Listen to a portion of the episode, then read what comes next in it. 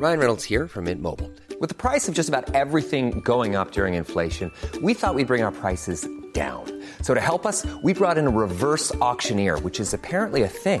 Mint Mobile unlimited premium wireless. Ready to get 30, 30, bit to get 30, bit to get 20, 20, 20, bit to get 20, 20, bit to get 15, 15, 15, 15 just 15 bucks a month. So, Give it a try at mintmobile.com slash switch. $45 upfront for three months plus taxes and fees. Promo for new customers for limited time. Unlimited more than 40 gigabytes per month. Slows. Full terms at mintmobile.com.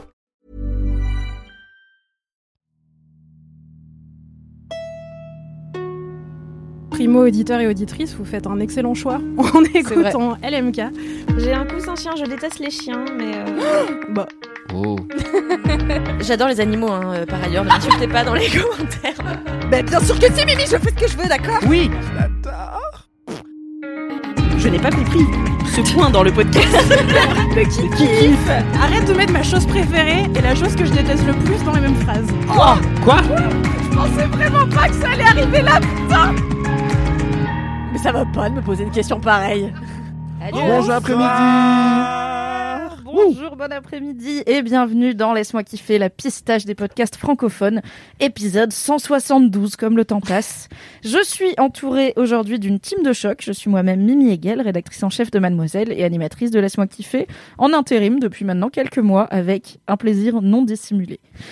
Comme d'habitude, pour vous présenter mes coéquipiers du jour, euh, je vais leur poser une question et en l'honneur de notre invité, qui est Kevin Donna, je vais vous demander, et il vous expliquera ensuite pourquoi, euh, quel coin de Paris vous correspond Si vous étiez un coin de Paris, et je sais que j'ai autour de moi des gens qui connaissent plutôt bien la ville, pas comme moi qui regrette déjà d'avoir choisi cette question.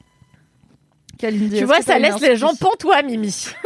Oui, mais j'aime bien ce petit silence où en vrai vous, vous avez déjà la réponse et vous êtes en train de vous dire non peut-être c'est pas ça, c'est autre chose et en fait c'était la bonne réponse que vous aviez au début parce que c'est le premier truc auquel vous avez pensé. La psychologie. Après on peut se regarder dans le blanc. Ah, du non, mais- Ah, personne se... Ah non, non, mais toi, attends. euh, Alors, Ah je oui, allez, vas-y, tant pis. Allez, Eh ben, évidemment, je ne peux pas être un autre arrondissement que le 18e déjà, parce que c'est le seul arrondissement où il est décent de vivre, et aussi parce que euh, il y a mon endroit préféré. Anthony, tu habites dans le 18e, Oui, et tu te balades à Montmartre le samedi comme moi, sans doute. évidemment. évidemment. Et donc, euh, tu sais, il y a le, le lapin agile, est-ce que tu vois? C'est Ouais. cette devanture rose euh, qu'on adore, qui est, je crois, un ancien cabaret, la personne qui connaît évidemment la moitié de, des, informations informations. sur son arrondissement euh, où elle vit depuis toujours. Euh, non, moi je suis le 18e parce que je trouve que c'est... tu mens, t'as fait le Valois quand même aussi. Je savais que t'allais capter. Il faut je suis née. Kevin, je vais te le dire, je suis née à Levallois-Perret. Ça arrive à des gens. J'ai grandi. Ouais, bah oui. On n'en a pas là comme ça en Ouais, tête à ça toi, en mais il y a toi ouais. quoi. Avant, Et ta je- mère. Mais je suis pas née à Levallois, je suis née dans le 15e. C'est encore pire. Ah, ok. Donc, mais je suis le 18e parce que euh, déjà on y mange très bien. Vous connaissez mon amour pour la gastronomie euh, de tout type, donc on y mange très bien. Je trouve que c'est un endroit romantique tel que je le suis moi-même. Je suis une vraie fleur bleue sous mes airs de, de personnes euh, désagréables. Et euh, franchement, j'ai pas grand-chose de gaulerie à dire aujourd'hui sur euh, quel arrondissement je suis, enfin quel quartier. Mais je été suis très juste. le 18e en face du lapin agile. Euh, voilà. Je- je- voilà, c'est Plutôt tout. euh, au crépuscule, plutôt sous la pluie, plutôt. au Ah soleil, non, en alors, alors vraiment euh. le soir et le soir de confinement. C'était mon, c'était incroyable. Pendant le confinement, j'allais courir tous les soirs et en fait, je faisais exprès. euh, de rentrer de footing à 20h comme ça quand les gens applaudissaient j'ai l'impression qu'ils m'applaudissaient moi et c'était vraiment Quelle idée géniale. et franchement c'était super et j'allais voir le soleil se coucher sur la basilique du Sacré-Cœur et c'était euh, aussi cliché que c'était agréable Très romantique. Kalindi in Paris. et oui tout à fait Anthony. Bah, j'allais répondre le 18e aussi, mais parce que pas parce que j'y vis, mais euh, d'ailleurs on ne s'est jamais croisé, Kalindi. Mais c'est dingue. Euh, et notamment justement au coucher du soleil euh, sur la butte et tout, c'est c'est magnifique. Mais j'en ai déjà parlé dans un LMK précédent, je crois, quand j'ai emménagé dans ce quartier. Mais euh, pour être plus original, je dirais euh, Bon. le 13e. Non, mais pour ne pas répéter la même chose, puisque tu l'as si bien dit, Kalindi, je ne saurais t'égaler. Euh, je, je dirais le 13e parce que j'ai vécu du côté de l'Olympiade pendant assez longtemps et j'ai adoré ce quartier parce que la ligne 14, meilleure ligne. Euh, Il y a plein de restos trop bons. Pour un- celles et ceux qui savent pas, c'est une des seules lignes automatiques à Paris qui est donc efficace, climatisée, qui va vite et euh, qui fait moins de bruit que les vieux métros de 1880. Tout à on attend fait. 14 minutes entre Châtelet et. Gare de Lyon mais sinon Non, euh, c'est super ouais. J'ai chronométré le fleuve. 3 minutes parce que je suis toujours en retard. Du coup, chaque minute compte et c'est pour ça que je marche très vite. Et la 14e, c'est aussi la seule ligne euh, accessible aux personnes à mobilité réduite. Euh, c'est vraiment Paris, c'est un désastre à ce niveau-là, vraiment. De euh, ouf. Rappelons-le. Hein.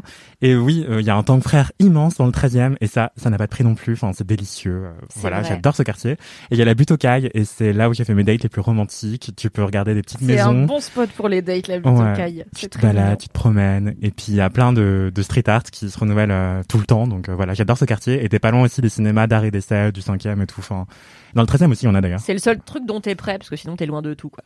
Non, bah t'as tous, bah non, t'as la 14, t'es près de tout, justement. Voilà. Très bien, Kevin. À moi, bah, je vais, ouais, je vais, je vais rester un peu dans, dans l'arrondissement que je connais le mieux, le cinquième. Alors, euh, qui a la réputation d'être un C'est bien parce que c'est l'arrondissement que personne ne connaît. Voilà, arrondissement vieillot, bourgeois. Plantes, euh, euh, bah, Sorbonne, Jardin, Jardin des Plantes, euh, Panthéon, etc. Et c'est, euh, Jussieu, tout ça? Ouais, aussi. Ok. Et, Je vois, euh, C'est très coquet. Ouais, c'est très coquet et euh, et bah c'est là où se passe la majeure partie de mon travail de guide. C'est aussi, je suis pas parisien à la base, donc c'est un peu par ce quartier-là que j'ai découvert Paris. Et puis moi, ce qui m'intéresse, c'est l'histoire noire et en fait, ça surprend beaucoup les gens. Euh, notamment les Parisiens, lorsque je leur dis qu'il y a de l'histoire noire dans le 5e arrondissement, ils me répondent bah non mais c'est le quartier des intellectuels donc du coup euh, peut pas y avoir d'histoire noire. Et en fait si. Donc euh, donc euh, de Aimé Césaire à plein d'autres, James Baldwin, nanana, et puis aujourd'hui euh, Joséphine Baker. euh, donc il y a, il y a des trucs euh, historiques euh, intéressants. Du coup, c'est l'occasion d'expliquer à nos auditeurs et auditrices qui ne le sauraient pas déjà, qu'est-ce Oui. que tu fais dans la vie? Eh ben, moi, ce que je fais dans la vie, donc je suis guide conférencier. Ça fait dix ans euh, que, que j'exerce euh, à Paris, et depuis huit ans, je raconte l'histoire de grandes personnalités venues du monde noir, donc euh, au sens large, donc Afrique, Antilles, Guyane, États-Unis, passées par Paris et qui ont laissé une trace plus ou moins visible. Et, euh, et en fait, il y avait déjà des gens qui faisaient, qui racontaient un peu l'histoire noire de Paris, mais c'est sur- surtout des Afro-Américains qui racontaient l'histoire des Afro-Américains pour des Afro-Américains. Moi, j'avais envie euh, de raconter euh, aussi l'histoire coloniale française. Évidemment, on parle de Josephine Baker, de James Baldwin, de Richard Wright, de tout ça, mais on parle aussi euh, de, de, de questions, de questions brûlantes, de d'angles morts de notre histoire, de trucs comme ça, et, et je crois que c'est cool. Mais tu es guide. Oui. C'est-à-dire C'est-à-dire guide. Ouais, c'est vrai que c'est- vaste en fait, hein, comme comme truc. Moi, j'ai commencé en fait par faire les free tours. Donc euh, vraiment, tu vois, les touristes anglophones euh, à la grande époque avant le Covid, qui viennent et qui veulent se balader autour de, je sais pas, de Notre-Dame, de Montmartre, de, quartiers touristiques. Et en fait, Tu ferais ça bien. bah, je pense, ouais. Attends, ouais. mais c'est. Mais il, c'est- il faut aller vers l'autre et je pense que tu pourras le faire. Euh, pas en Est-ce que tu portes des 2021. déguisements ou pas? Euh, tu peux le faire, moi je le fais que t'as pas. un parapluie pour dire suivez-moi? Mais quand, quand j'ai- commencé, moi, la boîte pour laquelle je bossais, il fallait porter des vestes roses pour que les touristes nous identifient au point, au point de départ de la visite. Mais euh, aujourd'hui, je porte pas de déguisement, euh, je, je, je suis moi-même. Et c'est un très chouette métier, pas forcément super fun euh, en époque euh, Covid euh, où ça voyage plus trop. Ou, euh, Mais sinon, ouais, j'aime j'aime beaucoup ce métier, je me vois pas trop faire autre chose pour l'instant. C'est un métier qu'on connaît peu, nous. Enfin, moi, je connais pas de guide, par exemple. Je connais beaucoup de graphistes. Ouais, Je connais vraiment pas de guide. ouais c'est vrai, c'est clair, c'est Je suis clair. ravie de rencontrer un guide. Ouais, enchanté, pareil.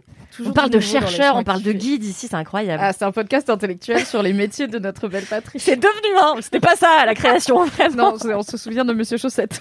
tout à fait. Euh, C'est quoi cette intellectuel. histoire? Oh là, il faut remonter au début de Laisse-moi kiffer quand euh, Cédric avait retrouvé euh, une chaussette de l'histoire racontée par les chaussettes. Il a une émission YouTube de Yacine et Dedo qui Mais était oui, venue tourner oui. un épisode chez Mad. Et du coup, il avait décidé d'en faire son alter ego maléfique avec la pire voix. Et il a notamment raconté tout son séjour à Burning Man par la voix de Monsieur Chaussette qui racontait Burning Man et qui était odieux. Du coup, on a fini par perdre Monsieur Chaussette parce qu'on n'en pouvait plus. C'était vraiment très long, un épisode entier. Eh, bienvenue dans le podcast qui fait de la digression des pistaches et puis de toutes les horreurs de la nature. C'est moi, Monsieur Chaussette, et je suis la star de Laisse-moi kiffer. Tu sais que j'ai peur que ça marche et qu'il il fasse du stand-up et tout, genre. Non, mais surtout que les gens réclament on veut plus d'épisodes de Laisse-moi kiffer avec Monsieur Chaussette, parce qu'au pire, il fait du stand-up, on n'a qu'à pas y aller, tu vois. Vous savez que c'est la vérité.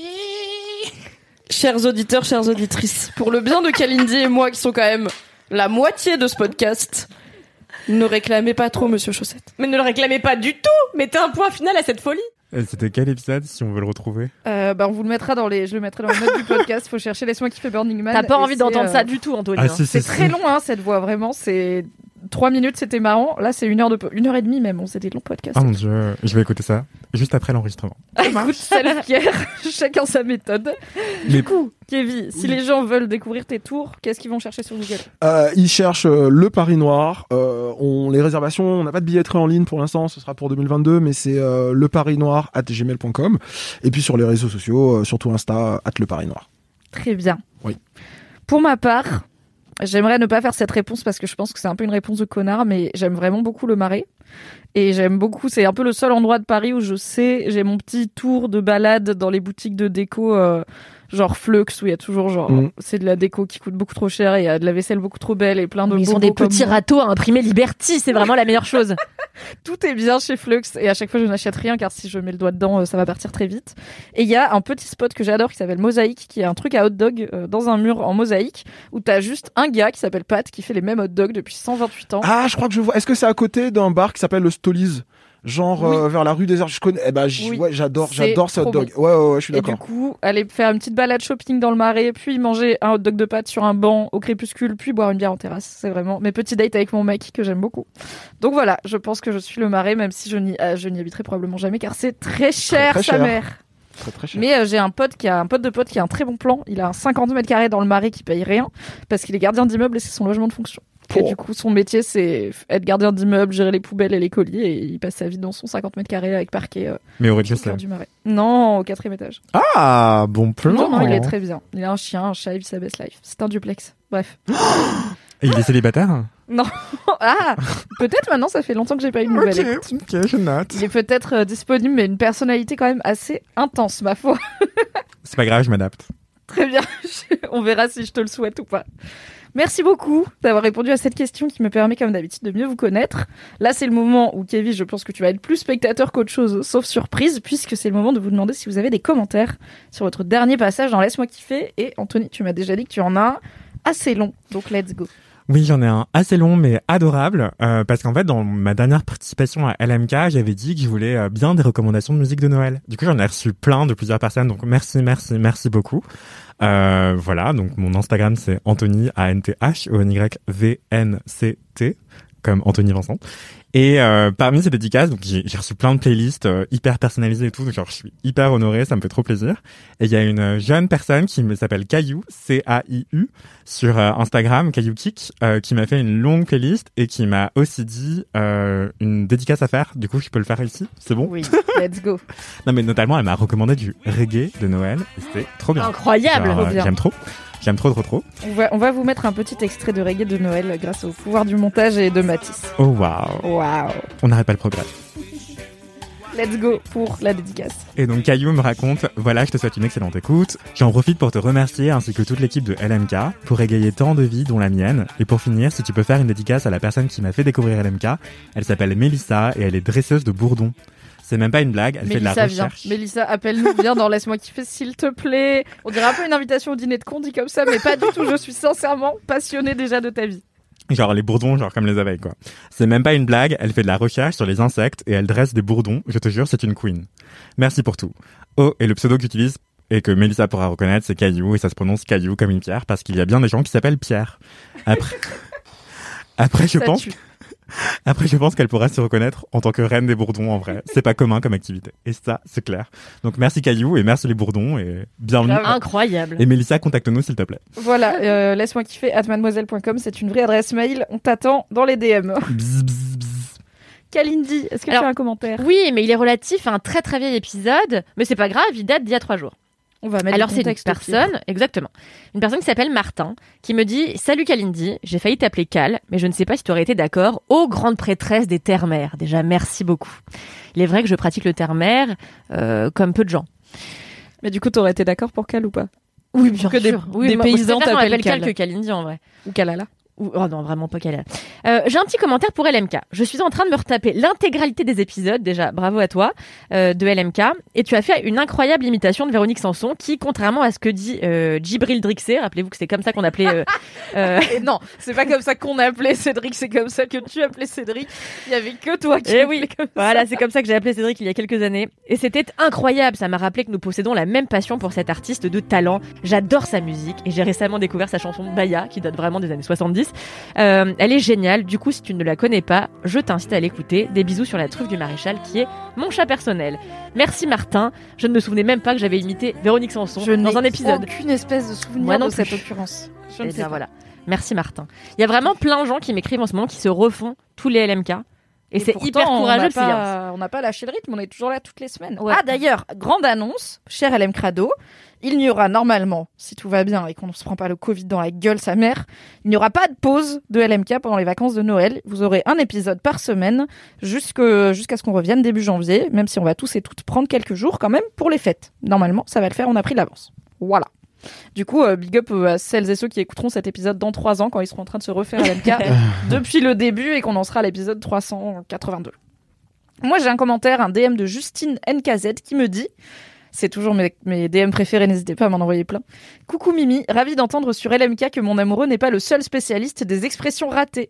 Dans son palmarès, le gars s'est plus senti pisser des ailes et faut pas me prendre pour un hamster de trois mois. Bisous à Soraya. Soraya étant ma meilleure pote, adepte des expressions ratées, qui croyait que le poteau rose c'était un poteau rose, Rose. et qui était très fière d'elle. Se laisser pisse- se sentir pisser des ailes. Faut pas s'en. C'est incroyable. Non, Ils c'est se sentent pas pisser des ailes. c'est- ouais, ouais. On voit la racine, on voit Ouais. la construction mentale qui a mené à ce moment. C'est l'heure d'une anecdote.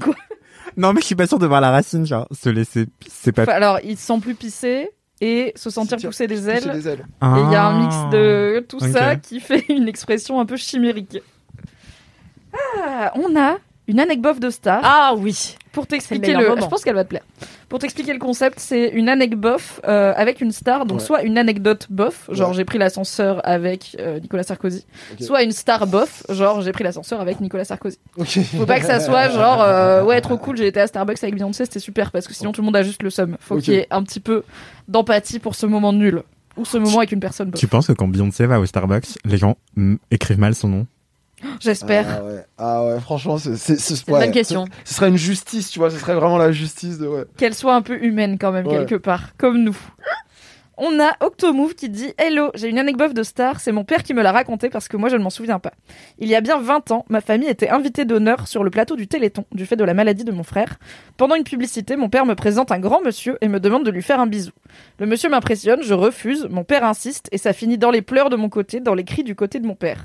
Le dit monsieur, apparemment ultra mal à l'aise et ça se comprend, euh, s'en va. Bref, j'ai foutu un vent à Thierry Lhermitte. J'aime tellement Thierry Lhermitte, j'aurais bien aimé lui faire un câlin quand j'étais petite. Il me fait C'est penser vrai à que c'est le seul du Splendide à pas être radin. Vous Ah. le saurez. je- J'ai appris ça pas plus tard que la semaine dernière. Mais toi, tu es dans tous les potins de stars. hein. Sinon, je vous souhaite de continuer ce podcast encore des années. Je vous suis depuis le début et je vous surkiffe. Eh bien, Octomove, on n'a pas prévu d'arrêter, donc ça tombe très bien. On est toujours là. Merci Octomove. Non, c'est vrai, il paraît vraiment que euh, Marianne Chazelle, par exemple, est très très radine et qu'elle ne voulait pas payer de coups aux autres sur le tournage des Bronzés font du ski, contrairement à Thierry Lhermitte, qui lui était en train de payer ses Il tournages. tout le vin chaud, lui. Mais tu vois, je sais, c'est parce que j'ai de l'affection pour lui dans mon cœur. Je pense qu'elle vient de. Je sens cette générosité. Mais chez je- lui. moi, je trouve qu'elle, elle, voilà, elle, elle, elle transpire par tous ses pores. Ouais. Oui. J'adore Thierry J'adore les moments Thierry Lhermitte. On a des références de plus en plus boomer dans Ouais, ce c'est un podcast. peu- C'est chaud. un hein. peu dramatique. Limite. Damien Sargue, Thierry Lhermitte, on va finir vraiment très loin sur Patrick Sanson. Sébastien. Véronique Sanson, le podcast des trentenaires. C'est l'heure, avant de passer au kiff proprement dit, de boucler cette intro avec le moment que vous attendez tous et toutes chaque semaine, le message boubou, le message Réré. le message bourré. Bourré. Tout simplement des auditeurs et des auditrices qui nous envoient un petit audio quand ils sont reb. Alors, petit warning quand même pour vous les LM Crado. Mathis m'a dit, on en reçoit plein en ce moment. Donc, faites gaffe à vous, il y a les fêtes qui arrivent, ce sera déjà, c'est un marathon, c'est pas un sprint. Vous retournez pas non plus trop la gueule trop souvent, mais une fois de temps en temps, si vous pensez à nous, envoyez-nous un audio comme ça. Allô, bonsoir mademoiselle. Je sais pas si c'est le bon moyen pour laisser un message boubou, un message rêvé, mais euh, euh, sachez que, oh, j'espère que je me trompe pas. Et je suis désolée si je me trompe, mais sachez que j'ai passé une journée de merde aujourd'hui, comme ça m'arrive un peu souvent au travail. Et que mon petit rayon de soleil dans la vie, c'est de vous entendre et vous me faites énormément rire. Et Mimi, je t'aime trop parce que tu es genre euh, la personne qui m'a le plus montré ce qu'était le féminisme et qui a permis mon épanouissement émotionnel et sexuel. Merci énormément, Mimi. Et au-delà de ça, merci. pour- Ah, mais il n'y a pas la suite. Non, je voulais juste, je tenais vraiment juste à, à dire que je suis à la Réunion et vous faire part que même à la Réunion, sur l'île de la Réunion, on vous écoute et on vous aime trop fort. Bisous. Trop mimes. Trop chou. Est-ce que tu te fendrais de ton plus beau Hi la Réunion Hi la Réunion Merci, c'est parti très vite. Mais euh, dis donc, euh, t'en as inspiré du monde Mimi. Ah bah écoute, l'épanouissement sexuel des Sexuellement, euh, c'est ma, c'est ma vocation, tu sais. J'aime bien comment chaque semaine, il y a le même problème de euh, Instagram ken la gueule des gens qui veulent faire des longs messages. Oui, il y a Et à toujours chaque fois, il y a ce petit blanc. à 59 Et- secondes. ouais. Bah quand t'es boubou, c'est compliqué de garder vrai. en tête où on en est quoi. Et est-ce que Instagram te dit genre attention je le coupe? Non. Non. Ça qui Non, est c'est chiant. très mal. C'est pareil sur Messenger, Fa- Facebook Messenger, c'est pareil, ouais. Il y a des gens qui envoient des audios sur Messenger. Ouais, moi Ouais, ça m'arrive ouais, tout le temps. Mais du coup, si c'est long, je passe sur WhatsApp parce qu'il n'y a pas de limite de temps. Ouais, en plus WhatsApp, tu peux mettre en accéléré et ça, c'est Ouais. génial. Yes, c'est vrai, tout à fait. Fois 1,25 fois 1,50 et fois 2. Moi, je fais Waouh. x2. Vous avez... Tout le temps. Ah. Spotify, tu peux faire x3. Les podcasts chiants, euh, x3. Ah ouais, non mais attends, mais comment x3 vous c'est en, en intraveineuse dans ton x3, quoi cerveau. Moi, j'écoute tout en au moins 1,25. Sauf les Mais podcasts c'est musicaux. dingue. Vous Putain, avez vous à ce point-là peur vous. de perdre du temps? Bah, c'est- c'est-à-dire que moi, je parle vite. Et euh, je trouve que les gens parlent trop lentement, cherchent trop d'accord. ce qu'ils veulent dire et tout. Donc, euh, ouais, tu peux en écouter plus. Et ouais, c'est cool. Ah là là, moi je parle super vite, toi tu parles vite, Anthony parle vite, Kalindi elle parle fort. Ça va être un épisode délicieux. Mais Kalindi, comme tu t'articules super bien, toi en Mais tu x2, voire trouves, mais c'est x3. pas vrai. Hein. Mais J'ai bafouillé tout à l'heure sur Twitch. Regarde tes cours de théâtre. T'as aussi cassé un verre, non, sur Twitch? Tout à fait. Oh, je suis arrivée wow. avec ma flûte à champagne qui contenait de l'eau pétillante et en fait, euh, je venais de dire que j'étais, j'avais une énorme gueule de bois. Et ce faisant, j'ai fait un geste et j'ai, rompu la flûte sur le sol. Très bien. Le geste a accompagné la parole. RIP la flûte. RIP la flûte. Écoutez, c'est l'heure de passer au kiff. Mais avant ça, jingle. Jingle. Fini de rire avec vos putains de digressions. C'est l'heure de taper dans le fond, car le temps c'est du pognon. Ah ouais. Rire et de dire des trucs au pif. C'est l'heure de lâcher vos kiffs. C'est l'heure de cracher vos kiffs. C'est maintenant. C'est l'heure, c'est l'heure, c'est l'heure de lâcher vos kiffs pour en faire des mêmes en. C'est l'heure. C'est l'heure, c'est l'heure, c'est l'heure de lâcher vos kiffs et de se détendre du sif. Ah ouais. Merci, merci Valentin. Valentin. Oh là là, quel bel unisson. On dirait que vous avez fait ça toute votre vie. Anthony, à toi l'honneur. Mon cher, quel est ton kiff cette semaine? Je vais faire un triple kiff en parlant vite, mais en articulant, comme ça, ça ne sera pas trop long. Prends ton temps, tu sais quoi On a fait une intro de seulement 17 minutes au Oh, lieu de waouh. 33, donc ça va. Quelle concision, vraiment. Euh, bah, du coup, je voudrais faire un mini kiff sur euh, bah, les visites du Paris Noir, quand même. Allez Parce que ça va vous aider à comprendre un peu plus concrètement comment ça se passe. Donc, euh, en gros, je suis allé visiter Paris avec Kevin, Kevin Donna, le Paris Noir sur Incroyable. Instagram. Euh, pour euh, essayer de comprendre euh, bah, le Paris euh, des, des personnalités noires qui, qui l'ont fait, hein, parce que Paris, euh, comme le reste de la France, euh, il y a une grande contribution euh, des personnes noires afropéennes. Euh, et donc moi j'ai fait la, la visite rive gauche. Donc il y a deux visites principales, il y a rive gauche et rive droite, mais il y en a d'autres aussi, hein, mais euh, Kevin en parlera lui-même. Et euh, j'ai fait la visite rive gauche qui partait de du coup de, de du, jardin des plantes. Ah Du non, Pan- du Panthéon, du du Panthéon. Et on arrivait jusqu'au jardin de, du Luxembourg.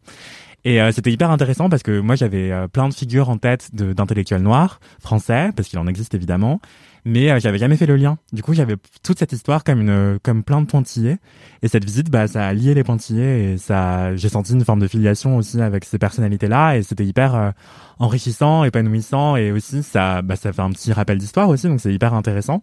Et, et voilà, donc c'était euh, génial. Et en plus, on était un groupe de, de personnes. Bon, il y avait beaucoup de personnes noires dans, dans cette visite, évidemment, mais euh, c'est ouvert à toutes et tous, hein, évidemment.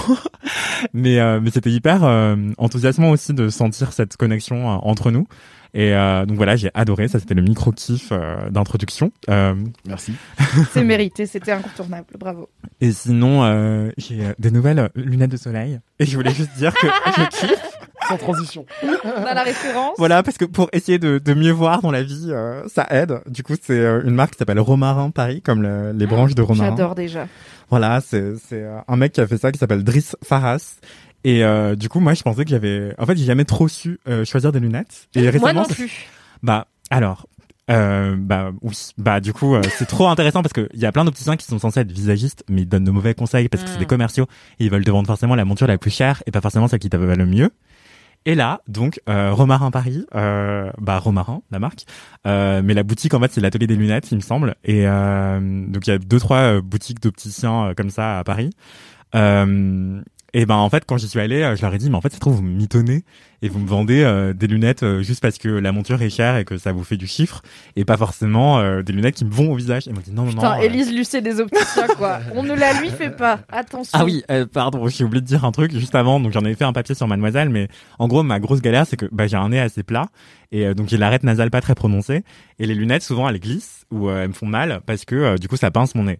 Et, euh, et du coup je me suis dit bah, enfin je crois que c'est Marine ou Audrey qui, d'autres meufs de la rédac qui m'ont dit ouais ça, ce serait intéressant d'en faire un article et tout. Et du coup, euh, j'ai enquêté pour savoir euh, pourquoi est-ce qu'il y a des lunettes qui vont pas à tous les nez, euh, surtout les personnes noires et les personnes asiatiques. Et en gros, c'est une question de plaquettes. Donc les petits coussinets en, en plastoc que vous pouvez voir parfois sur certaines paires, ben ça, c'est trop bien parce que ça maintient bien le nez, mais ça fait des petites marques potentiellement sur le nez. Et il y a des montures en revanche qui n'ont pas de plaquettes et parce qu'elles sont faites en un seul bloc de plastique en acétate. L'acétate c'est une forme de plastique hyper qualitative. Et, euh, et ben ça, ça, ça c'est trop joli. Ça, c'est assez solide parce que c'est en un seul bloc de plastique, mais euh, ça va pas à tous les nez quoi. Et du coup, ce que vous pouvez demander quand vous allez chez l'opticien, c'est des Asian fit, euh, des coupes pour les personnes asiatiques. Euh, donc en fait, euh, enfin c'est présent, c'est ça que ça veut dire Asian fit, mais ça va aux formes euh, à l'arête nasale pas très prononcée. Bref. Mais comment on fait quand on a, on l'arête nasale trop prononcée? Mais en fait, justement, tu vas voir un bon opticien. Et donc ça c'est c'est assez cool. Enfin moi j'ai été bien conseillé et tout. Enfin Moi, j'ai un trop grand nez et j'ai les oreilles pas à la même hauteur. Ce qui fait que peu importe les lunettes que je porte, ça ne va jamais.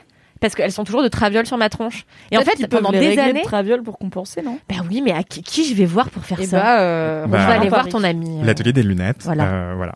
J'étais dans la boutique de Belleville, euh, qui est du coup du côté du métro euh, Pyrénées à Paris, mais euh, mais sinon ils en vendent aussi en ligne, hein, si vous n'êtes pas à Paris évidemment. Mais bref, je m'égare. Du coup, j'ai des lunettes de star et maintenant je veux toujours les mettre. Voilà. Et Mais sinon, t'as une correction dessus? Non, tu pas encore, pas de- mais je vais y retourner. Parce que tu, tu portes des lentilles ou non, je porte des lunettes de vue, ouais, mais je les mets jamais parce que justement, euh, elles me font mal et euh, du coup, euh, je pense que je vais prendre des lunettes de vue adaptées. Yes. Euh, voilà. Et donc ça, c'était mon kiff principal, c'était avoir trouvé des lunettes de soleil pour l'hiver parce que c'est assez stylé. C'est très vrai. Et j'oublie tout le temps d'en mettre en hiver parce que je suis un con. Et après, je vais à la montagne et je suis là. Oh non Le regret. je vais passer mon nouvel an à la montagne si tout se passe bien. Je vais essayer de glisser mes lunettes de soleil à ma vue, les premières de ma vie, dans euh, mon sac à dos, en hommage à ton kiff. Oh, c'est toujours un peu un somme de choisir. Moi, une fois, on m'a conseillé. Alors, une fois, on m'a dit que j'avais des problèmes de, de vue. J'étais ravie. Je me suis dit, enfin, je vais pouvoir porter des lunettes. C'était l'époque où on portait que des lunettes quand on avait besoin d'une correction. Aujourd'hui, tu peux en porter juste pour le style. Et euh, elles sont juste, enfin, c'est juste des verres euh, normaux, quoi. Ou anti-lumière bleue euh, Ou par rapport aux anti-lumière bleue, écrans. exactement. C'est hyper à la mode ça. Et genre, la personne qui m'a vendu les lunettes m'a vendu des lunettes papillons qui étaient sublimes, rouges à paillettes et tout. Elles étaient incroyables. Véris-toi. Very moi, enfin je les adorais. Et euh, je me suis laissée berner justement par euh, les qualités de vendeur de cette personne. Et en fait j'ai- réalisé trois mois après que c'était hideux sur ma tête. Donc euh, Mais est-ce que c'est pas juste toi qui, par exemple, te coupe les cheveux et est incapable d'être contente plus d'une semaine de ta coupe c'est avant possible de que ça vienne changer de ma capacité à me lasser de tout très vite, c'est possible. Mais donc je, je, je vais aller voir cette personne euh, pour me conseiller parce que c'est comme les coupes de cheveux, je trouve que les gens te font un peu ce qu'ils veulent et en fait euh, bah, tu sais pas vraiment si ça te va. Donc en fait euh, voilà, c'est mon coup de gueule, je- j'aimerais que les gens soient un peu euh, prennent leur métier à cœur et, et me et me disent vraiment si les choses me vont. Bah là c'était le cas ouais euh, l'atelier des lunettes euh, et justement moi je lui ai enfin j'ai rien dit et je lui dis mais du coup par rapport à mon visage il me dit bah vous avez un visage assez long et anguleux du coup ce qui peut vous aller c'est plutôt des lunettes rondes euh, pour contrebalancer et tout ça va bah ça va complimenter votre visage euh. et à un moment j'essaie une paire hyper carrée juste pour voir s'il me ment et il me dit non ça ça vous va, va vous ça vous va pas trop et je me dis ah ok en fait il est honnête et cohérent J'ai pris une paire carrée très chère et il m'a quand même dit que ça valait pas. Exactement. Il a réussi le test. voilà, c'est un peu la stratégie, euh, voir si votre opticien ou opticienne est une mytho ou pas. Et voilà. Et mon micro dernier kiff, et après j'arrête de parler, c'est, euh, c'est, je suis allé voir le dernier Almodovar qui est trop trop bien. Euh, Du coup, j'ai un accent pourri, mais c'est Madres Paralares, les mères parallèles. Tout à fait. Et euh, c'est vraiment un sublime film. Je vous le recommande chaudement. Euh, Il y a Penelope Cruz qui est géniale dedans. Et il y a une autre actrice euh, dont je ne connais pas le nom. Je crois que c'est Milena Smith. Voilà. Euh, une ancienne mannequin et ça se voit. Euh, et en fait, à un moment, elle joue une serveuse, mais elle est habillée que en Chanel et en Miu Miu. Du coup, c'est pas très crédible. Mais il y a que moi qui ai l'œil pour repérer ça. oui, je suis pas sûre que ça va déranger tout le monde, mais c'est bien de le dire. Ouais, on nous ment, on de, nous de ment. la mode dans les films aussi. Et voilà, c'est l'histoire de bébé. Bon, ça c'est vraiment le début, donc c'est pas vraiment un spoil, mais de bébé échangé à la naissance, on s'en doute dès le titre et dès le- la scène d'ouverture. Mais euh, mais ensuite, ça devient un peu une espèce de thriller sur la maternité, la filiation, qu'est-ce que c'est que que le- la transmission de génération en génération, qu'est-ce que c'est que l'inné versus l'acquis, euh, c'est hyper intéressant. euh. Et c'est c'est sur une toile de fond historique par rapport à l'Espagne, euh, les traumatismes causés par Franco. Donc en fait, euh, c'est c'est trop bien et ça ça invite à réviser l'histoire parce qu'en fait, euh, moi j'y connaissais rien. Du Mais coup, m'en- avant d'y aller, parce qu'on le disait avec Anthony tout à l'heure, si on n'a aucune, euh, aucun souvenir de ses cours sur euh, l'histoire Ah oui, de l'histoire de, de l'Espagne, t'es un peu largué. Ok. Enfin, donc n'hésitez pas à lire euh, ne serait-ce que la page Wikipédia avant, parce que Tout ça à aide. fait. Ou vous écoutez un petit podcast sur Franco, un petit truc Mhm. en 4 heures là de France Culture. et En ce sera vitesse très fois bien. deux. En vitesse x 3 sur Spotify. I'm Sandra, and I'm just the professional your small business was looking for. But you didn't hire me because you didn't use LinkedIn jobs. LinkedIn has professionals you can't find anywhere else, including those who aren't actively looking for a new job but might be open to the perfect role, like me. In a given month, over 70% of LinkedIn users don't visit other leading job sites. So if you're not looking on LinkedIn, you'll miss out on great candidates like Sandra. Start hiring professionals like a professional. Post your free job on linkedin.com/people today. Mais si vous allez checker l'histoire après coup, euh, ça reste compréhensible. Hein, euh, ça gêne pas du tout la compréhension du film. C'est vraiment une toile de fond, euh, ce contexte historique euh, qui aide à comprendre euh, l'importance, la gravité des enjeux. Mais sans ça, on comprend très bien aussi euh, l'histoire et euh, surtout les comédiens. Mais elles sont géniales et géniaux. Et il y a Rosie De Palma qui a un rôle secondaire qui, a- qui apparaît deux fois 30 secondes, mais c'est les meilleures 30 secondes du film, je trouve. Enfin, La meilleure minute de toutes Elle- ces minutes. oui, elle est archi drôle. Elle joue une rédactrice en chef d'un magazine de mode, du coup je l'ai beaucoup trop aimée. et il y a aussi une mère qui joue une comédienne euh, de théâtre et elle est archi bourge, elle me fait beaucoup trop rire. Enfin, allez le voir, euh, voilà. Ah bah c'est bien de dire qu'on rigole quand même parce que j'avais pas tout, j'avais pas trop la vibe d'une comédie. On rigole peu quand. pitch, Non, euh. on rigole peu. Hein. La vérité, on rigole peu. non, on va pas dire aux gens qu'on se tape des Bah, barres. euh, on rigole un petit peu, oui. non mais c'est pas un, drame. petit peu. Moi, j'ai vécu ça comme un drame, franchement, mais c'est c'est peut-être moi qui étais fatiguée ce jour-là. J'ai pas trouvé ça très drôle, mais c'est vrai que Rossi De Palma est toujours extraordinaire, mais euh, je, je me suis pas marrée devant le, le film. C'est c'est une dramédie euh, assez euh, lesbienne euh, sur les bords. Enfin, c'est assez drôle. Et il spoil Ça, ça, ça- Non, il y a pas de spoil. Il y a pas Moi, ça m'intrigue parce que j'ai beaucoup aimé Almodovar, mais ça doit faire euh, 10 ans que j'ai pas vu Almodovar. Donc, euh, ouais, tu m'as tu, tu- tu m'as convaincu. Je pense que je vais aller Je crois voir. qu'il euh, est plutôt constant en termes de qualité. il Ouais, tous hein. les, tous les ans et demi, deux ans. Là, Ouais, le dernier, c'était Douleur et Gloire, et c'était pile Ouais. poil il y a deux ans, je crois, pour Cannes. Et euh, on a deux recos à vous mettre dans les notes du podcast concernant ce film. La première, c'est la critique du film dont je ne vais pas prononcer le titre car j'ai fait Allemand LV2. Euh, la critique du Almodovar par Camille Abeille qui a rejoint l'équipe de Daron chez Mademoiselle, la verticale parentalité, et qui est elle-même mère de deux jumeaux. Donc elle est concernée par le sujet assez directement. Alors on a fait une très jolie critique et on a, euh, de façon un peu plus globale, une ode de Kalindi aux femmes vues par Almodovar et à la façon dont Almodovar filme les femmes en n'étant pas un gros malaisant, qui est très agréable à lire. Donc on vous met les liens dans les notes. Merci Anthony pour tous ces kiffs. Le mec a Merci. débordé. Vraiment, c'est vrai que je- personne m'a envoyé ses kiffs en avance cette semaine. J'ai pas relancé. Et c'est parce que t'en avais 8. Et encore, je me suis contenu. J'avais d'autres recommandations de cabaret et tout, mais pour une prochaine pour, fois. les- pour de prochains épisodes.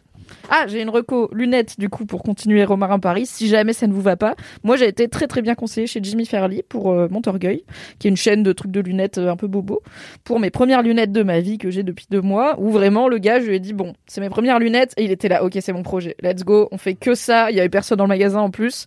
J'ai eu un café, des bonbons et il a passé vraiment 25 minutes à me sortir la moitié de sa réserve et à prendre note de qu'est-ce que j'aimais pas dans chaque paire pour ne pas m'en donner avec le même truc. C'était très bien. Et il a mis de côté toutes celles où il y avait une chance et à la fin il m'a laissé choisir. Il était là au top. Donc voilà, euh, Jimmy Fairley, ça conseille très bien aussi. Si vous ne savez pas quel type de lunettes va, va aller à votre petite bouille. Kevin, Oui, alors. quel est ton premier kiff? Ouais, bah, en fait, j'en- ai qu'un gros, mais. euh, a- C'est bien parce que c'est ça, la règle du podcast, Oui. en fait. Ah oui, non, c'est pas que qu'un seul kiff, mais c'est le premier kiff de ta vie puisque c'est ta première fois dans. Exactement. Euh, non, moi, c'est euh, c'est euh, la ville d'Amsterdam. Euh, j'y oh là étais, là, euh. Ouais, voilà, j'y étais, euh, j'y étais déjà allé avant, mais là, j'y étais récemment invité pour euh, une sorte de symposium euh, avec bien. euh, La des classe, le gens mot qui... symposium. Ouais. C'est quoi un symposium? C'est comme une sorte de congrès qui se la pète. Comme un colloque. Voilà. Euh, et en fait, c'était avec des gens qui présentent leur ville de façon un peu différente. Et on a fait plein d'activités mortelles euh, qui sortent un peu de, tu vois, de Amsterdam, quartier rouge, les coffees, tout ça. La weed. Ah la weed, la drogue. Non, en fait là c'était vachement bien parce que euh, bah, en fait ça a notamment abordé des sujets euh, qui qui, qui m'intéressent hashtag islamo-gauchisme et euh, un gros Le big up. Le est dans Laisse-moi kiffer et vous le savez déjà. Et je j'imaginais pas du tout euh, la ville d'Amsterdam euh, aussi en pointe sur ces questions-là par rapport à Paris. Euh, en fait quand j'y étais c'était la nuit des musées. Et en fait, on a pu visiter, euh, euh, grâce à la curatrice euh, du musée, une exposition assez extraordinaire qui continue encore, qui est sur le carrosse royal de la famille royale hollandaise. Et en fait, c'est un cadeau qui leur a été offert au 19e siècle. Euh, et en fait, le, le carrosse est assez problématique. C'est-à-dire que les, les portières, on va dire, du carrosse représentent les peuples colonisés soumis à la famille royale, Oh un peu des gens du Suriname, de l'Indonésie, etc. Ils ont Et- fait une bagnole raciste. voilà. Et, Dur. et du coup, il y a quelques années, le carrosse devait partir en rénovation parce qu'il était, euh, je sais pas, il y avait des trucs à changer. Et euh, il y a des militants antiracistes qui leur ont dit, Euh, les gars, euh, attendez, enfin votre carrosse, quand même, euh, c'est un petit peu problématique. Quitte à changer des trucs, est-ce qu'on pourrait pas changer des trucs? Eh ben en fait, ils ont rien changé du tout. Ils ont juste décidé de faire, d'utiliser le carrosse au musée d'Amsterdam pour faire une exposition sur l'histoire du colonialisme néerlandais avec un regard super critique. Et donc euh, il y a des gens du musée qui nous ont fait euh, visiter, c'était vachement bien. Et comme c'était la nuit des, du musée, enfin la nuit des musées, il y avait euh, des activités un peu spéciales dans le musée, notamment autour du carrosse, une militante LGBT Black Lives Matter qui s'appelle Naomi Peters et qui a fait une espèce de cérémonie, on dirait presque vaudou euh, autour du carrosse royal en proposant aux gens de leur laver les mains, etc. Un truc. Et en fait, donc on était euh, plusieurs gens de plusieurs pays d'Europe et on était tous euh, un peu euh, sur le cul de genre mais ça pourrait pas se faire ça chez nous, ça ne passerait pas. Ah, ce je suis serait pas sûre qu'au. Louvre, ils aient prévu de faire ça tout de suite. hein. Et en fait, je discute, je discute, je discute, je discute avec les gens du musée et ils me disent que c'est euh, des réflexions qui ont commencé en 2011, lorsqu'en fait, ils ont décidé de, euh, ils ont décidé de changer le nom d'une pièce, le nom d'une salle plutôt du musée, qui s'appelait l'âge d'or. Le siècle, le siècle d'or. Et donc il y a des militants qui leur ont dit, enfin le siècle d'or, vous voulez dire, euh, enfin ça, c'est quand même pas mal accompagné de gens que vous avez violés, pillés. euh, Le siècle d'or pour qui finalement Voilà. Et donc ils ont fait ah ouais non j'avoue chaud. Donc ils ont rebaptisé la salle et l'ont juste appelé 17e siècle. Ce qui ce qui était pas Factuel. difficile hein, c'est ce qui Idée de factuel, ce qui était génie. pas très difficile. Et donc le premier ministre de l'époque euh, apprend ça et il pète un câble en disant mais c'est un scandale. On peut plus fier on peut on peut plus être fier d'être néerlandais. On peut plus rien dire. On peut plus rien le dire. Oh là là. La cancel culture On peut plus faire de blackface puisqu'ils ont le fameux Svartepit, Oui. vous savez, en décembre où ça se grime euh, en personnage noir, euh, etc. Donc euh, le, le premier ministre commence à péter un câble et le musée a tenu bon.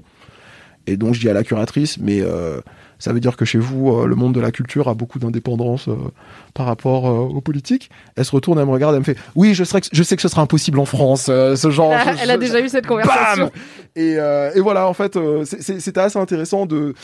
Je suis pas en train d'idéaliser les Pays-Bas en disant qu'il n'y a pas de problème euh, là-bas, mais c'était très intéressant de voir un pays qui finalement est pas si, élo- si éloigné, qui est une monarchie, donc on imagine beaucoup plus vieillot, beaucoup plus machin, etc., et qui est beaucoup plus ouvert sur ces questions-là. Donc j'ai rencontré euh, euh, des militants, des, gens du Black Archives d'Amsterdam, enfin plein plein plein de trucs euh, hyper intéressants et j'étais ravi euh, de découvrir Amsterdam sous, sous cet angle-là et, euh, et ça m'a fait kiffer et, euh, et c'est assez à la fois inspirant et un petit peu aussi euh, ça remet un petit peu aussi à la comment dire à sa place la France qui toujours donne des leçons aux autres de vous êtes comme ci vous êtes comme ça vous êtes pas comme nous vous êtes pas aussi Mais libre, on est le etc. pays des lumières qui ne voit pas les couleurs, donc nous, Exactement. nous ça va. Exactement. Mais, mais voilà, donc euh, Amsterdam m'a- bien plu et puis, euh, et puis on a été bien accueillis et c'est une ville magnifique. Je vais y retourner. Cool. Mais est-ce que t'as bien mangé Et on y- J'allais dire, on y mange bien.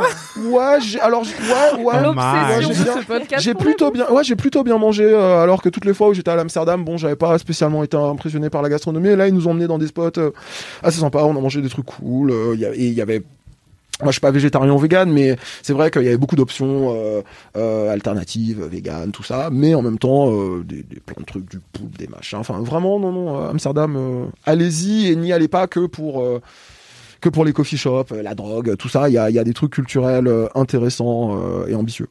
Mais je pense que c'est un bon plan euh, pour les gens qui veulent voyager un peu différemment de chercher justement les visites guidées alternatives des villes.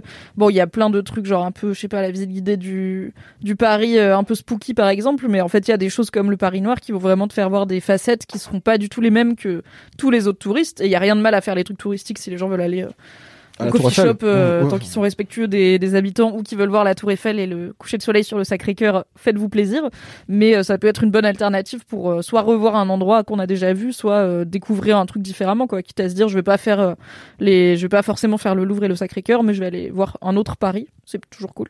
Et du coup, t'as l'air d'avoir vu un Amsterdam plutôt chouette. Carrément.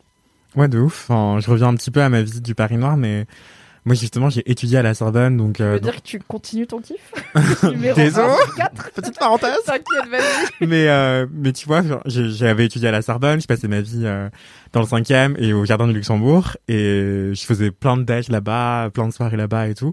Et en fait, quand j'étais à la visite avec Evie, bah en fait, il m'a il a montré à tout le groupe euh, une sculpture en, en mémoire euh, de l'esclavage et je l'avais jamais vue en fait, alors que je passais ma vie là-bas. Et je me suis dit, mais en fait, même quand on croit connaître une ville, bah, c'est cool aussi de la redécouvrir autrement, euh, bah, par le- les yeux de quelqu'un d'autre, euh, expert ou experte de la question. Et, euh, et c'est, ouais, enfin, même pour les gens qui vivent à Paris, euh, ça, peut être chouette de faire ce genre de visite, quoi. Carrément. Bah, j'avais parlé dans Laisse-moi kiffer, on parlait de la butte aux cailles tout à l'heure, qui est un endroit dans le 13e où il y a beaucoup de street art. Et j'avais fait la visite guidée de Feminists of Paris, qui s'appelle maintenant Feminists in the City, qui sont à la base des étudiantes euh, à la Sorbonne d'ailleurs, je crois, ou à Sciences Po. Hmm, Sciences Po, je crois, qui ont lancé des visites guidées féministes de Paris et qui du coup en avait une autour du street art et euh, bah, j'ai appris plein de trucs, notamment qu'un symbole que je vois partout, un genre de de A euh, noir avec un cœur, c'est un truc anarchiste en hommage à Louise Michel. Et j'étais là, pff, incroyable, je ne savais pas. Et vraiment maintenant, à chaque fois que je le vois, bah, j'ai l'info. Et je crois qu'elles ont repris aussi puisque on peut aller dehors maintenant. Donc euh, je pense que c'est euh, ça peut être un bon week-end de faire le Paris noir et Feminist in the City. Et après, on a appris plein de choses sur Paris et on peut aller manger des bonnes choses. Toujours très important. Merci pour ce kiff, Kevin.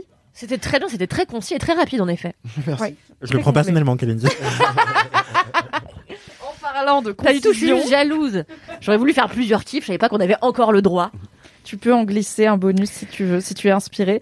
Mais Kalindi, quel est ton kiff ou Mon sont kiff principal, écoutez, une fois n'est pas coutume, euh, c'est euh, une BD japonaise. Euh, en fait, je lisais plus de BD depuis des années. C'était c'était quelque chose que je lisais que quand j'étais genre ado. Et euh, je lis toujours beaucoup de romans, mais euh, la BD, je sais pas pourquoi, j'avais complètement euh, arrêté sitôt que je suis devenue adulte. Et en fait, mon coloc a une passion pour les BD et surtout une passion pour les BD japonaises. Et il se trouve que dans ma rue, il y a une super boutique de BD qui s'appelle Manga Space, tout simplement qui a ouvert et euh, mon coloc m'y a emmené samedi on a fait une radia j'ai dépensé 180 euros alors que je suis déjà à pour moins ça que je 300 ne lis euros plus de BD parce que ça chiffre trop vite. ça coûte extrêmement cher, mais en fait, je comprends. Enfin, c'est un tel travail, c'est tellement, tellement beau. Enfin, moi, j'étais, franchement, ça me dérange pas de mettre 30 balles dans un objet qui est si joli, qui va me servir à la fois pour me divertir et à la fois qui va être, qui va faire joli sur mon étagère, tu vois. Si on peut se la raconter un peu avec. Exactement. C'est bonus.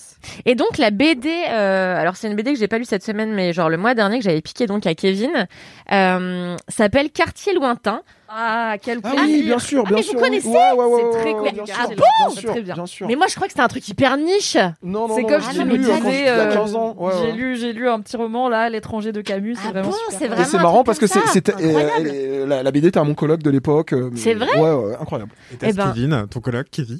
Non, non, il s'appelait Arthur, donc euh, non, c'est pas. Oh, je c'est te souhaite pas Kevin. Non. Mais euh, si tu nous écoutes, mon chat.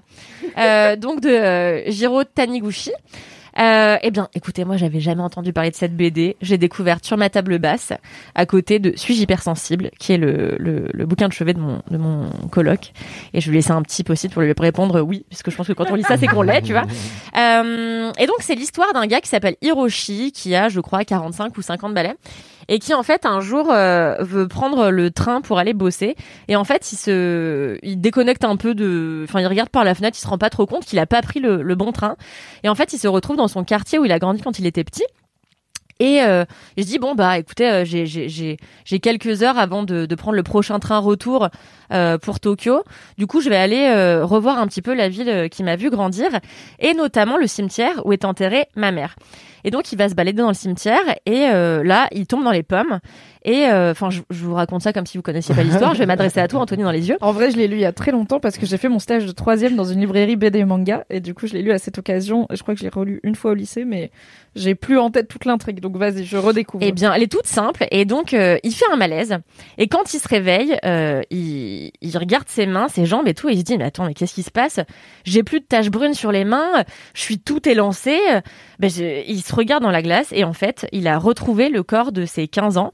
Il se dit mais qu'est-ce qui se passe? Est-ce que je suis en train de rêver? Je suis sans doute en train de rêver, ça peut pas être autre chose. Et donc il retourne dans la maison de son enfance et il voit euh, ses parents qui sont décédés, sa grand-mère, sa petite sœur, euh, et il se rend compte que bah il est bien revenu euh, 30, au moins 30 ans euh, euh, en arrière. Et euh, il va essayer de profiter de, ce retour en arrière pour sauver sa famille euh, d'un drame qui est survenu euh, quand il était petit. J'ai trouvé ça tellement joli, tellement poétique. Les dessins sont sublimes, extrêmement fins. En fait, je suis assez difficile dans la BD parce que j'aime pas les styles un peu un peu enfantin comme ça se fait beaucoup aujourd'hui. J'ai du mal à rentrer dedans. Là, j'ai trouvé le dessin tellement fin et c'est tellement bien écrit parce que je trouve qu'aussi l'écueil que je trouve un peu à la BD, c'est que souvent le texte est un peu délaissé. Enfin, de ce que j'avais lu, moi, souvent, j'étais là. C'est un peu, euh, c'est un peu simple. Le- la langue est pas magnifique, la langue est pas belle. Et moi, c'est ce que j'aime découvrir dans un roman, notamment. Donc, j'étais toujours un petit peu déçue. Et là, j'ai trouvé la langue très jolie, euh, la traduction super. Enfin, vraiment, ce- ça m'a. Du coup, je me suis acheté un autre bouquin de lui qui s'appelle Fougari au gré du vent. Euh, Est-ce que c'est un autre classique que je ne connaissais pas? Non. Je pense, pour moi, son autre, je crois qu'il a un autre classique qui est Mémoire de mon père, quelque Ouais, chose comme ça, qui ça, devrait j'ai du coup aussi. pas mal te plaire. Ouais. Et euh, c'est marrant qu'il te plaise parce que c'est vraiment, c'est le mec qui fait les mangas qui plaisent aux gens qui aiment pas les mangas, tu vois. Mm. Comme euh, les gens, ils aiment pas la fantasy, mais ils aiment bien Game of Thrones. Il y a un côté très mature dans ces mangas, très adulte, très poétique, où on dirait vraiment un roman, mais avec des très beaux dessins. C'est ça, exactement. est ouf à tous les niveaux. Donc euh, j'espère que ça va te réconcilier un peu avec le manga, mais il est clairement un peu ovni du genre, quoi. Et très euh, manga pour les pour les adultes, adultes, alors qu'il y a plein de Mm. mangas qui sont quand même beaucoup plus à la destination des publics adolescents. Non, mais en tout cas, ça m'a réconcilié avec le genre et du coup, je me suis acheté plein de, de, de BD. Je me suis acheté euh, Nelly Bly sur la première euh, femme euh, journaliste euh, à travailler pour le New Yorker, euh, qui s'est infiltrée dans des maisons de hum, pour le, comment on appelle ça des asiles psychiatriques aux États-Unis qui en fait était un lieu où juste on enfermait les femmes dont on ne voulait plus Euh, par exemple un mari qui Comme pouvait plus blairer sa femme voilà. Donc on allait laisser les, on, on les foutait dans ces espèces de mouroirs horribles où elles étaient torturées, euh, violées parfois et tout. Donc euh, et j'ai acheté plein de trucs. Je suis ravie de m'être réconciliée avec ce genre. C'était un bonheur. C'était vraiment un angle mort de ma de ma culture. Donc je suis ravie. euh, voilà. Je pensais que j'allais sortir un truc hyper euh, pointaxe. Je suis un peu dégoûtée, mais bon. Pour, pour, pour quiconque lit du manga, c'est assez connu, mais c'est toujours un plaisir et on n'en a jamais parlé dans Laisse-moi kiffer. Cédric aurait été Eh fier bien, de voilà. toi. J'ai une reco pour toi, mon manga préféré, qui je pense va grave te plaire. Déjà parce que ça se passe en Allemagne, donc ça change Mhm. euh, de tous les trucs qui se passent au Japon. Ça s'appelle Monster. Ça existe en intégrale de 3 à 4 tomes, je crois, parce que Mhm. sinon c'est sorti en petit. C'est par mon mangaka préféré, qui s'appelle Naoki Urasawa, qui est trop fort. Et c'est un thriller où le héros, c'est un super bon chirurgien qui est japonais et qui travaille en Allemagne. Et euh, il est torturé par le fait que des fois on lui fait prioriser des patients pour des raisons de type euh, il a plus de fric ou euh, c'est le maire de la ville et que du coup d'autres patients euh, décèdent parce qu'il peut pas s'occuper de tout le monde. Et du coup à un moment il y a un carnage dans une maison, les parents sont assassinés, il y a deux enfants qui sont je crois jumeaux qui doivent avoir 8-9 ans qui survivent mais qui sont blessés, il lui amène les enfants et ils essayent de lui dire non on va soigner quelqu'un d'autre et il dit non non ma prio c'est ces enfants je vais les sauver. Et il les sauve et en fait euh, peu après les donc il met en danger sa carrière, peu après les enfants bah ils s'en vont, ils vont faire leur vie. Et le, il se rend compte des années plus tard que le garçon des deux a grandi et c'est devenu un tueur en série. Donc en lui sauvant la vie, il a causé la mort de plein de gens et que c'est peut-être même lui qui avait tué ses parents à la base. Et du coup, il y a un jeu du chat et de la souris qui se met en place où ils sont tous les deux un peu obsédés l'un par l'autre en mode euh, Sherlock Holmes et, et Moriarty, mais pas du tout. euh, Enfin, c'est vraiment très sérieux. Il y a un agent de Interpol qui le recherche et qui commence à se dire, mais en fait, peut-être tu le connais, le serial killer, parce que c'est hyper bien, c'est trop prenant. Et toi qui aimes bien les trucs policiers et euh, tout plein de trucs de prise de tête, de responsabilité, c'est vachement cool. Et c'est en Allemagne, donc c'est chouette. Super. Merci beaucoup pour ce kiff culturel, comme d'habitude, Kalindi. Un plaisir. Et pour une fois, on échange un peu nos rôles puisque tu vas parler d'un manga et moi je vais parler d'un film car il faut Wow. savoir que j'ai un peu du mal à me motiver à regarder des films et à aller au cinéma. La plupart des films que je regarde, c'est un peu des blockbusters éclatés qui sont genre euh, 4 sur 10. Donc il y a aucune raison que je vous en parle. Ne regardez pas les films de Guy Ritchie. Voilà, sa carrière est un naufrage, j'en ai vu trois, c'était horrible à chaque fois. Mais pour une fois, j'ai vu un bon film entre deux épisodes de succession, donc je me suis dit Ah, ah, succès- pardon, excuse-moi. oui, Je suis en succession. plein dedans, Kendall, Kendall. Oh là là, j'ai déjà fait la propagande, t'inquiète pas. Il y a toutes les semaines des LM Crado qui me disent j'ai commencé Succession grâce à toi, donc je suis ravie. J'ai vu un film disponible euh, que je que j'aurais bien aimé voir au cinéma, mais que je n'ai pas vu au cinéma, qui est sorti récemment, qui est disponible en location notamment sur Apple TV+. C'est là où je l'ai vu. Il doit être sur deux trois autres trucs genre Canal. Et ça s'appelle Sound of Metal, euh, donc littéralement le son du métal. C'est un film qui a fait pas mal de festivals en 2019 et après lol le Covid. Donc euh, il a été quelque peu décalé. Et c'est un film avec un acteur que j'adore qui s'appelle Riz Ahmed, donc R-I-Z euh, et Ahmed comme Ahmed, qui est un acteur britannique qui a notamment joué dans des films éclatés genre Venom où tu- on sait pas ce qu'il fait là, mais il a joué dans une mini-série HBO, donc dispo sur OCS qui s'appelait The Night Of, où il jouait un jeune homme euh, à New York euh, qui était accusé d'avoir tué une femme et on n'était pas sûr nous spectateurs de est-ce qu'il l'a fait ou pas et qui se retrouvait pris dans l'engrenage judiciaire américain avec en plus le fait qu'il est racisé il est d'origine je sais plus quoi mais en gros il est arabe et que du coup euh, il n'était pas du tout euh, traité pareil que d'autres euh, accusés Avec John Turturro en sandales, on le précise. oui, en sandales avec une éruption, un eczéma des pieds. Tout à fait. Mais John Turturro, excellent acteur. Et donc The Night Of, c'était une mini-série euh, qui était vraiment portée par cet acteur qui jouait en plus beaucoup tout seul euh, ou avec euh, un seul interlocuteur puisqu'il est quand même en garde à vue ou en prison pendant une bonne partie du truc en attendant son procès. Et c'est un mec qui a un, il est très beau, il a des immenses yeux noirs, il a vraiment des yeux de biche et il est capable, je trouve, de faire passer énormément d'émotions sans dire grand chose. Et ça tombe très bien puisque dans Sound of Metal, il joue Ruben qui est batteur dans un groupe de punk et euh, la chanteuse du groupe euh, c'est aussi sa compagne et on sent qu'ils sont vraiment très fusionnels. Et là ils sont en tournée aux États-Unis dans un une caravane aménagée. Donc vraiment l'intégralité de leur vie c'est faire du son et on et traîner ensemble et aller de ville en ville pour faire leurs concerts et on sent que lui, c'est un mec euh, très discipliné. Le film s'ouvre sur lui qui joue de la batterie pendant le concert et sa meuf qui chante. Et ensuite, on voit que elle, elle fait la grasse mat dans le- leur caravane du coup. Lui, il se lève, il fait son sport, il a plein de matos électroniques hyper bien rangés et tout. Il est vraiment très focus et on sent qu'il a voilà une forme d'intensité chez la personne. Et le problème, c'est que c'est là où le film commence. Au bout de environ 20 minutes de film, il se réveille un matin et il entend quasiment plus rien. Il a perdu son audition parce qu'il a pas protégé ses oreilles et euh, du coup, il doit affronter le fait que sa vie doit changer, euh, mais c'est très compliqué pour lui, c'est très compliqué évidemment pour sa compagne aussi. Et euh, c'est tout un film sur euh, l'acceptation de, perdre un sens, de ce que la vie met sur notre route. Et c'est un film sur l'addiction aussi, parce qu'on apprend assez vite qu'il a un passé d'addict. Il est euh, en, enfin, il a plus consommé depuis longtemps, mais du coup, le fait de perdre le sens le plus important pour lui, ça le remet dans une spirale dangereuse. Et c'est un film qui met en avant quelque chose qu'on voit pas beaucoup au cinéma et où moi je sais que ça existe parce qu'on a des articles là-dessus sur Mademoiselle, qui est le fait qu'il y a une vraie communauté sourde euh, qui euh, considère qu'il y a une culture sourde, qui ne veut pas être considérée comme en situation de handicap, qui ne veut pas euh, retrouver euh, Louis, et euh, qui est simplement une culture avec sa langue, avec son histoire, avec ses personnalités. Et en fait, le personnage de Ruben se retrouve donc son parrain de sa désintox quand sa copine le contacte en mode il est en train de perdre Louis, il devient zinzin, il faut que tu l'aides. Lui dit bah il y a des gens là-bas qui peuvent t'aider et en fait c'est une communauté de, de gens sourds qui euh, sont dans l'acceptation de leur surdité et dans le fait de voir ça comme faisant partie d'eux. Et en fait, c'est un film qui, euh, je sais plus s'il a été nommé pour le sound design aux Oscars, mais en tout cas, il le mérite. Peut-être qu'on le sait pas encore, je sais plus, vu qu'on est que en décembre. Non, on Ouais, sait pas encore, mais je croyais que. Il est sorti quand?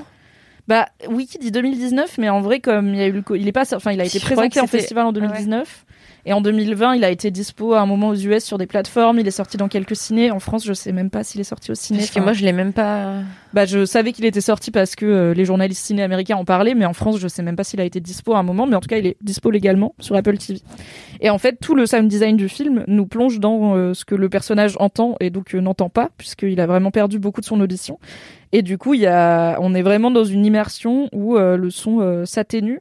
Enfin, on a un plan large où du coup, on va entendre les brouhahas ou la musique ou les gens qui applaudissent. Et quand on passe dans les yeux du personnage, vraiment, il y a tout qui se baisse graduellement et on n'entend plus rien. Euh, c'est un film qui explore aussi euh, des options qui s'offrent aux personnes qui veulent retrouver une partie de leur audition, comme des implants et des choses comme ça, qui en fait euh, ne donne pas le résultat qu'on a quand on... Enfin, c'est pas une solution Ouais. miracle. euh, Surtout qu'on est musicien, j'imagine. Oui, voilà. Mm. Et lui, c'est vraiment, euh, c'est un esthète du son, quoi. On voit que tout son matos, euh, il est très très quali et qu'il fait plein d'arrangements, plein de compositions. Il y a de la, il y a évidemment des gens qui parlent en langue des signes américaine et en fait c'est pas sous-titré et c'est pas, euh, t'as vraiment des moments où il y a aucun bruit dans le film, enfin aucun, aucune musique, aucune parole. C'est juste un cercle de gens qui parlent en langue des signes et lui il est au milieu et en fait il comprend pas la langue des signes. Il est là, ok bah super, je vois pas quoi faire ici. Et en fait ça nous met aussi dans la situation inverse de ah bah il y a des gens qui parlent leur langue et nous on n'a pas la capacité de comprendre ce qu'ils racontent. Il y a euh, beaucoup de d'émotions du coup qui transparaissent dans le film parce que lui il parle mais il parle de moins en moins puisqu'au bout d'un moment il s'entend pas parler. Donc au début il parle aux gens juste en leur disant je vous entends pas écrivez mais il a tendance à leur répondre à l'oral. Puis petit à petit il apprend la langue des signes il apprend plein de méthodes différentes de communiquer avec les gens. Euh, ça a bien sûr un impact sur sa relation amoureuse. Et il y a toute cette question de est-ce qu'il est capable d'accepter est-ce qu'il est capable de lâcher prise ou est-ce que il il va continuer à lutter, à essayer d'être dans le déni et à croire que tout pourra redevenir comme avant. Et c'est un très très beau film avec un très, enfin, franchement, il n'y a pas énormément de budget, je pense. C'est un petit cast. Il doit y avoir euh, cinq acteurs principaux à tout Qu'est-ce qui réalise ça? Alors c'est un mec qui s'appelle Wikipédia bonjour Darius Marder et non pas Murder. C'est une, oui non si c'est un mec. Oui c'est ça. Qui a fait eh bien The Place Beyond the Pines. Il était Ah, scénariste. putain, c'était lui Bah, en fait, il était scénariste Ah, ok. et Sound of Metal, c'est son premier film en tant que réal. Donc franchement, euh, BG Ah. parce qu'il y a une vraie proposition de réalisation qui est très cool. Et il gère très bien un acteur euh, comme euh, Riz Ahmed qui peut être très très puissant quand on le laisse faire les bonnes émotions. Il le filme très très bien et c'est très joli. Il y a un côté un peu road trip en plus parce qu'on va voilà dans différents coins de campagne des États-Unis à la rencontre de différentes personnes. C'est vraiment très chouette. C'est tight. Je pense que c'est deux heures plein d'émotions. À la fin, ça foutait vraiment les poils. Ça m'a fait me rendre compte, me rendre compte que je suis terrifiée à l'idée de perdre mon Mhm. ouïe parce que vraiment, waouh, j'écoute trop de podcasts pour pouvoir faire ouais, bien sûr. Et ce truc de, il est tout seul dans sa tête tout le temps, quoi. Il peut pas euh, noyer ce qui, sa tête dans de la musique ou des podcasts ou machin. Et j'étais là. Ok, c'est horrible, jamais de la vie. Et en même temps, bah, c'est un film qui aborde le fait que c'est pas forcément horrible et qu'on peut aussi euh, vivre avec, vivre différemment, vivre sans. L'année dernière, j'ai fait euh, une visite avec euh, donc une traduction en LSF. Et, euh, et en fait, donc c'est euh, une jeune femme qui s'appelle euh, Elodia, donc qui interprète, et euh, son compagnon RMC, lui, il est, euh, il est sourd et il est, il en même temps, il est rappeur. Donc ils avaient ramené une dizaine de personnes. C'était, si je me trompe pas, toutes des femmes racisées sourdes. Et, et donc là, moi je faisais donc évidemment la parole et c'était et c'était doublé. On avait dû un petit peu travailler ensemble pour pour les noms propres des personnages. Euh, Donc fallait que je leur donne les personnages pour qu'ensuite ils se mettent d'accord sur des codes pour pouvoir euh, ensuite dire euh, telle personnalité, etc. Oui, parce que si tu dois l'épeler à chaque fois, Ouais, j'imagine, non, c'est pas quoi. possible, tu vois. Et puis il y a des trucs, va épeler euh, Victor Schellchar, tu vois, c'est chiant, quoi. Ouais, je sais pas le faire. Donc, donc non, c'est plein plein de trucs comme ça et des initiatives hyper hyper intéressantes et et tu te sens- sensibilises. Et puis en plus, il y avait tout un truc autour de euh, des questions politiques auxquelles ces publics-là sont pas forcément euh, sensibilisés parce que jusqu'à très récemment, ben en fait, on traduisait, on traduisait, on traduisait rien du tout. Euh, enfin bref, ouais, c'était c'était très très très intéressant comme comme expérience. J'espère qu'on aura l'occasion de, de renouveler ça. Quoi. Carrément. Mm. Et euh, je sais que c'est un truc qu'on nous demande souvent de transcrire nos podcasts sur Mademoiselle parce que du coup ils sont pas accessibles aux Mm. personnes euh, malentendantes. Euh, on sait, c'est compliqué, c'est quand même des longs podcasts. Euh, on y réfléchit, on a l'info. On Mais toutefois, on a un podcast extraordinaire qui sort tous les vendredis, qui s'appelle Le seul avis qui compte, tenu par Kalindi Ramphel, et qui est retranscrit sur le site. Donc n'hésitez pas à aller le lire. Très belle autopromo, très beau self-plug, bravo Kalindi. Eh bien écoutez, c'est la fin de cet épisode de Laisse-moi kiffer. Oui, on a été très tight malgré des kiffs peuvent parfois un peu plus nombreux que prévu. Je me sens revisé, Mimi. Non, franchement, on a fait une heure d'épisode. On est, euh, on est très Oh, sage wow. aujourd'hui. Merci beaucoup, Kevin, pour ta. Merci de participation. m'avoir reçu. C'est le Paris Noir. C'est on ça. peut te retrouver sur Internet, euh, à la fois sur Instagram et pour euh, prendre des places pour les visites. Ça on marche. espère que le Covid ne va pas te refoutre en arrêt. Donc, euh, allez euh, soutenir euh, les visites guidées pendant qu'il est encore temps. Merci beaucoup, Anthony. Merci beaucoup, Kalindi. Vous Merci pouvez à les vous. retrouver sur leur Merci. compte Instagram qui sont dans la description. On vous dit à la semaine prochaine. Attendez que je vous dise pas de bêtises. Oui, à la semaine prochaine sur. Non, ça marche pas. Non, j'allais vous dire à la semaine prochaine sur Twitch, mais c'est déjà passé. Tant pis pour vous. vous viendrez, abonnez-vous à la chaîne Twitch de Mademoiselle, comme ça vous aurez l'alerte quand il y a des laisse-moi kiffer en live. On vous fait des gros bisous. Euh, vous savez comment nous envoyer des commentaires, des dédicaces, etc. C'est la même chose à chaque fois. À la semaine prochaine. Bye bye. Bye bye. Bye, bisous. Bisous.